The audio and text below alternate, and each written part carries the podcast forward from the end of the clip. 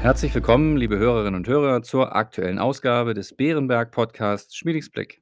Heute wieder als Anleger-Spezial. Unser Chefvolkswirt Holger Schmieding und ich möchten Sie, wie jede Woche, mit den wichtigsten ökonomischen Einschätzungen versorgen. Jeden zweiten Donnerstag im Monat erweitern wir unseren Podcast.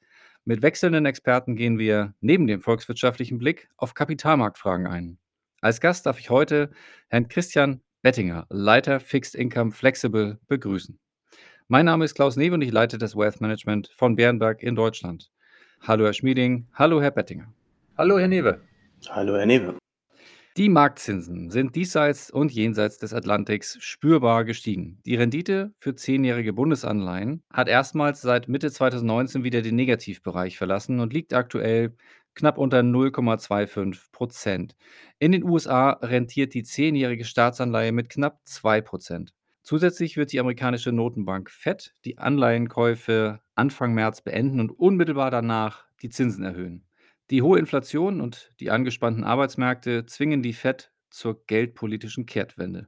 Herr Schmieding, ist der Anstieg der Zinsen ein Problem für die Konjunktur?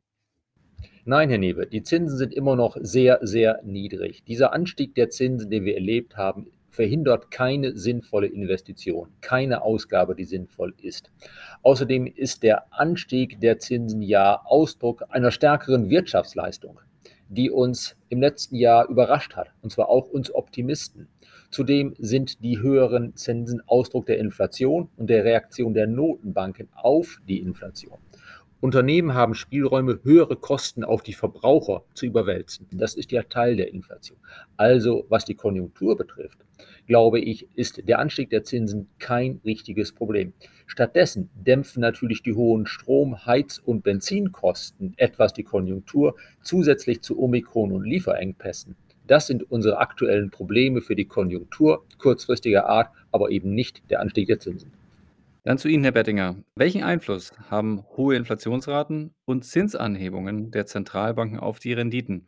Wirkt sich das auf alle Anlagesegmente gleichermaßen aus? Wir dürfen es in den letzten Tagen live miterleben. Madame Lagarde und die EZB erschienen letzte Woche ernsthaft besorgt über die anhaltend hohen europäischen Inflationsraten. Es wurde eine erste Zinserhöhung ganz im Gegensatz zum letzten Meeting nicht mehr explizit ausgeschlossen. Der Ausblick auf schnelle Zinsschritte, gegebenenfalls schon in diesem Jahr, sowie die auslaufende Unterstützung der EZB sorgen nicht nur für Aufwärtsdruck bei Zinsen, sondern auch für Druck bei Risikoaufschlägen von Unternehmensanleihen. Wenngleich der Markt dies überrascht schnell einpreist, ist die Bewegung an sich mehr als nachvollziehbar. Zunächst bedeutet der Rückzug der EZB, dass ein großer Käufer am Markt fehlt. Denn allein im vergangenen Jahr hat die EZB rund 80 Milliarden Euro an Unternehmensanleihen eingesammelt. Es muss sich ein neues Gleichgewicht zwischen Angebot und Nachfrage herausbilden. Dies geht einher mit mehr Volatilität und wahrscheinlich höheren Risikoprämien für zahlreiche Emittenten. Gestatten Sie mir gleich eine Anschlussfrage. Durch die weltweiten Anleihekaufprogramme der Notenbanken haben wir in der letzten Dekade einen Anleihemarkt vorgefunden, dessen Renditen künstlich niedrig gehalten wurden. Was bedeutet es für die Kreditmärkte in Europa, wenn sich die EZB als ein dominanter Käufer zurückzieht? Beide Einflussfaktoren üben Aufwärtsdruck auf die Renditen von allen Anleihensegmenten aus. Dies bedeutet in den meisten Fällen Kursverluste.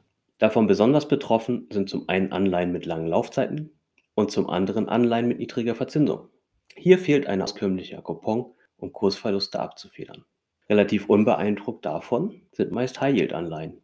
Bei vergleichsweise kurzer Laufzeit von unter fünf Jahren und Renditen von aktuell jenseits der 3,5 Prozent sind diese weniger betroffen, beziehungsweise hilft der hohe Coupon, um Kursschwankungen aus Zinsbewegungen besser zu glätten. Herr Bettinger, Ihr Fokus liegt auf europäischen Unternehmensanleihen. Wie schätzen Sie diesen Markt aktuell ein? Unsere Meinung zu Unternehmensanleihen basiert auf einem Baukasten verschiedenster Faktoren.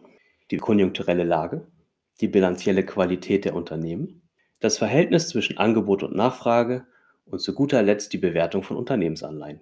Beginnen wir mit der wirtschaftlichen Erholung. Das Motto heißt volle Fahrt voraus. So gut, dass einige Inputfaktoren wie Arbeit, aber auch Computerchips zur Weiterverarbeitung in Autos knapp werden. Engpässe in der Lieferkette erschweren die Situation dabei zusätzlich. Dennoch ist eine Eintrübung aus heutiger Sicht trotz hoher Inflationszahlen nicht in Sicht. Der zweite Faktor ist die bilanzielle Gesundheit. Mit Beginn der Corona-Krise mussten wir sowohl im Investment Grade, aber auch im High Yield zunächst deutliche Eintrübungen über steigende Verschuldung und Gewinneinbrüche beobachten. Bereits seit dem dritten Quartal 2020 sehen wir allerdings wieder sinkende Verschuldungsgrade und eine bessere Zinsdeckungskraft, geprägt sowohl durch sinkende Schulden, aber auch eine deutlich verbesserte Ertragskraft. Die spannende Frage ist nun, wie geht es weiter? Wir erwarten eine moderat steigende Verschuldung. Warum? Die Welle an Firmenübernahmen hat auch in Europa deutlich angezogen. Es scheint nach der Corona-Pandemie zahlreiche Opportunitäten zu geben. Daneben haben Unternehmen in der Pandemie Investitionen aus Unsicherheit aufgeschoben. Diese sollten jetzt nachgeholt werden. Dazu kommen Investitionen, um die Unternehmen nachhaltiger, sprich CO2-neutraler zu machen. Zuletzt erwarten wir nach zwei schlechten Jahren wieder mehr Fokus auf den Aktionär. Unternehmen könnten Schulden aufnehmen, um Dividenden zu zahlen oder Aktienrückkäufe zu tätigen. Aber Bonitätsverbesserungen sind auch im Ratingdrift zu erkennen. Dieser beschreibt das Verhältnis von Herauf zu Herabstufungen durch die Ratingagenturen. Nach deutlichen Eintrübungen in den ersten drei Quartalen 2020 sahen wir bereits zum Jahresende wieder positive Vorzeichen. Dieser Trend hat sich über 2021 fortgesetzt. Als nächstes beschäftigen wir uns mit dem Verhältnis zwischen Angebot und Nachfrage für Unternehmensanleihen. Beginnen wir nun mit der Nachfrageseite. Der Rückzug der EZB ist klar als nachteilig zu beurteilen. Es verlässt ein großer und verlässlicher Käufer die Bühne. Dies dürfte dem Markt einen Teil der historischen Volatilität zurückgeben. Zeitgleich bedeuten höhere Zinsen, dass manche institutionelle Anleger weniger auf Unternehmensanleihen zurückgreifen müssen, um ihre Renditeziele zu erreichen. Sie könnten wieder verstärkt in Staatsanleihen investieren. Die Angebotsseite zeigt sich leider nicht positiver. Zahlreiche Investmentbanken erwarten für 2022 deutlich mehr Neuemissionen als in den vergangenen zwei Jahren. Eben genannte Ausgaben wollen finanziert werden und die langfristig nach wie vor günstigen Zinsen locken zahlreiche Unternehmen an den Markt. Alles in allem bedeutet das für uns ein Ungleichgewicht mit einem Überangebot an Unternehmensanleihen. Dies könnte zum Belastungsfaktor für Risikoaufschläge werden. Der letzte Faktor ist die Bewertung und diese ist in den letzten Tagen merklich in Bewegung. Unternehmensanleihen sind vergleichsweise teuer in das neue Jahr gestartet. Nach fast zweijähriger Rallye aus der Corona-Krise heraus hatten sich viele Anleihesegmente in Nähe ihrer historischen Tiefstände zurückbewegt, sodass kaum noch Platz für Kursgewinne bestand. Aktuell üben eine härtere Gangart der Zentralbank sowie der Konflikt zwischen Russland und Ukraine Druck auf die Märkte aus und sorgen für deutliche Spreadausweitungen. Unternehmensanleihen werden also attraktiver. Allerdings ist es zu früh, um euphorisch zu werden. Risikoaufschläge sind gerade mal als fair zu bewerten, wenngleich das allgemein positive Umfeld eine explosionsartige Ausweitung vermeiden sollte. Alles im Allen zeichnet sich für uns ein Verhaltensbild, was uns dazu bewegt, unsere Portfolien in Sachen Unternehmensanleihen eher vorsichtig zu positionieren. Wir favorisieren kurze Laufzeiten mit auskömmlicher Rendite, Dafür muss man gegebenenfalls auch einmal über den Tellerrand der gewöhnlichen Unternehmensanleihen hinausblicken. Dann bleiben wir noch kurz bei dem Unternehmen hinter den Unternehmensanleihen, denn viele Unternehmen fühlen sich durch die Pandemie in ihrer Existenz bedroht. Die befürchtete Pleitewelle ist bislang aber ausgeblieben. Die Zahl der Insolvenzen ist sogar rückläufig. Herr Schmieding, daher die Frage an Sie: Steht uns das dicke Ende mit mehr Insolvenzen erst noch bevor, wenn die Staaten ihre Subventionen weiter zurückfahren und die Zinsen steigen? Herr staatliche Subventionen haben sicher auch einige Firmen am Leben gehalten, die kein langfristig gewinnbringendes Geschäftsmodell haben. Da kann es noch einige Pleiten geben. Aber grundsätzlich, Staaten haben Firmen und Arbeitnehmer vor den wirtschaftlichen Folgen der Pandemie geschützt. Das war gut so, auch wenn es im Einzelnen nicht immer optimal geklappt hat. Die Aussichten für die Konjunktur sind insgesamt positiv. Die Nachfrage ist hoch. Unternehmen können mehr verkaufen. Dadurch können Unternehmen insgesamt mehr als ausgleichen, dass die Subventionen auslaufen und die Zinsen bald nur noch günstig statt wie bisher super günstig sind. Das ist längst nicht in jedem Fall, aber insgesamt doch so, dass ich keine große Pleitewelle erwarte. Herr Bettinger, Sie haben erwähnt, dass Sie ein schwieriges Jahr für Neuemissionen erwarten. Gibt es dennoch Marktsegmente, von denen Sie sich attraktive Neuemissionsprämien versprechen? Zuerst einmal könnte das erwähnte Überangebot bedingen, dass Unternehmen höhere Neuemissionsprämien zahlen müssen, um Investoren anzulocken. Das wäre gut. Zeitgleich bedeuten diese, dass die Renditen der ausstehenden Anleihen nicht mehr die Realität widerspiegeln. Es käme zu Spreadausweitungen und Kursverlusten, um den Markt wieder ins Gleichgewicht zu führen. Wir beschäftigen uns gerne mit neuen Namen und kleineren Unternehmen ohne volumensstarke Anleihenprogramme am Markt. Dies nimmt den Druck von vereinzelt ausstehenden Emissionen und verspricht attraktivere Neuemissionsprämien im Vergleich zu den Platzhirschen wie VW oder BMW. Zeitgleich beschäftigen wir uns im High-Yield-Segment mit Transaktionen mit Private Equity-Bezug. Wenn Familienunternehmen mit solidem Zahlenwerk einen Private Equity-Investor an Bord nehmen, winken nicht selten Neuemissionsprämien von einem halben oder einem Prozent gegenüber den etablierten und größeren Emittenten am Markt.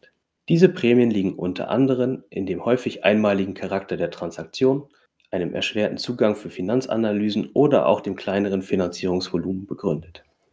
Dann machen wir es ein klein bisschen allgemeiner. Wenn Unternehmensanleihen in der Breite wenig interessant sind, wo finden Sie denn noch attraktive Renditen? Ein Segment, das wir unverändert sehr spannend finden, sind die Nachranganleihen von europäischen Banken. Vieles spricht für unsere heimischen Finanzinstitute. Steigende Rohstoffe, Lieferengpässe und Inflation sind keine unmittelbaren Probleme für die Banken. Zeitgleich verbessern höhere Zinsen und steilere Zinskurven das Ertragspotenzial der Banken.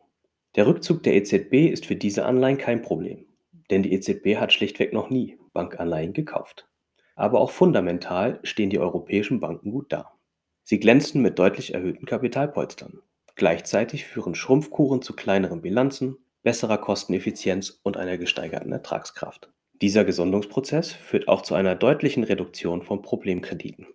Zu guter Letzt stellt sich die Bewertung im Nachrangbereich als deutlich interessanter dar als bei den klassischen Unternehmensanleihen. Die Risikoaufschläge handeln noch deutlich über den Tiefständen aus dem Februar 2020, direkt nach Ausbruch der Corona-Pandemie. Ein anderes, zugegebenermaßen recht spezielles Segment ist das der Legacy-Anleihen. Der Begriff beschreibt alte Nachrangtitel europäischer Banken, die aufgrund ihrer spezifischen Ausstattungsmerkmale nach heutiger Regulierung die Anrechenbarkeit verloren haben. Ende 2021 haben diese Anleihen häufig für Banken den bilanziellen Mehrwert verloren und wir erwarten zahlreiche Rückkäufe für 2022. Wir bewerten das Segment als sehr attraktiv, weil sie hier immer noch ein Renditepotenzial zwischen 3 und 8 Prozent haben, die Anleihen häufig variabel verzinslich sind und somit keine Anfälligkeit für steigende Zinsen haben und sie ein vergleichsweise geringes Beta zum Gesamtmarkt aufweisen. Damit sind Legacy-Anleihen ein interessantes und diversifizierendes Element als Beimischung für ein chancenorientiertes Rentenportfolio. Wir kommen zum Ende der heutigen Ausgabe und deshalb bitte ich Sie, Herr Bettinger, um eine Zusammenfassung. Welche Punkte sollte ein Anleger aus der heutigen Ausgabe mitnehmen? Zinsanhebungen, Inflation und eine EZB auf dem Rückzug bedeuten für Anleiheninvestoren zunächst Kursverluste. Allerdings macht eine erhöhte Rendite den Einstieg zunehmend attraktiver. Grundsätzlich erfreuen sich europäische Unternehmen bester Gesundheit. Die rückläufige Nachfrage der EZB, die Erwartung an hohe Neuemissionsvolumen und eine gerade einmal faire Bewertung lassen uns hier vorsichtig bleiben. Nachranganleihen von Banken können eine spannende Alternative fürs Portfolio sein. Die Komplexität dieser Anlageklasse, hohe Mindestvolumen und der Diversifikationsgedanke sprechen hier für eine Anlage über ein Fondsvehikel. Ja, dann nun zu unserer Abschlussfrage. Herr Bettinger, welches Buch hat Sie zuletzt inspiriert? Oder gibt es einen Podcast, den Sie uns empfehlen können? Aktuell höre ich den Podcast How to Spend It vom Magazin Business Punk. Dabei geht es nicht, wie es der Titel vermuten ließe, darum, wie man sein Geld am schnellsten und besten unter die Leute bringt, sondern es handelt sich vielmehr um Interviews mit Personen des öffentlichen Lebens aus Sport, TV und Social Media zum Thema Geld und Investieren. Wie, falls überhaupt, haben diese Personen gelernt, mit Geld umzugehen? Und wie sorgen sie für die Zeit nach ihrer Karriere vor? Darüber hinaus plaudern sie aus dem Nähkästchen, wie sie ihr Geld investieren, was dabei gut gegangen ist und was reichlich schief und welche Ziele Sie damit über das reine Anhäufen von Wohlstand zusätzlich verfolgen. Herzlichen Dank. Damit verabschieden wir uns von Ihnen, liebe Hörerinnen und Hörer. Wir hoffen, es hat Ihnen gefallen und in jedem Fall freuen wir uns auf Ihre Fragen oder Anregungen per E-Mail an schmiedingsblick.beerenberg.de. Bleiben Sie gesund und bis kommende Woche.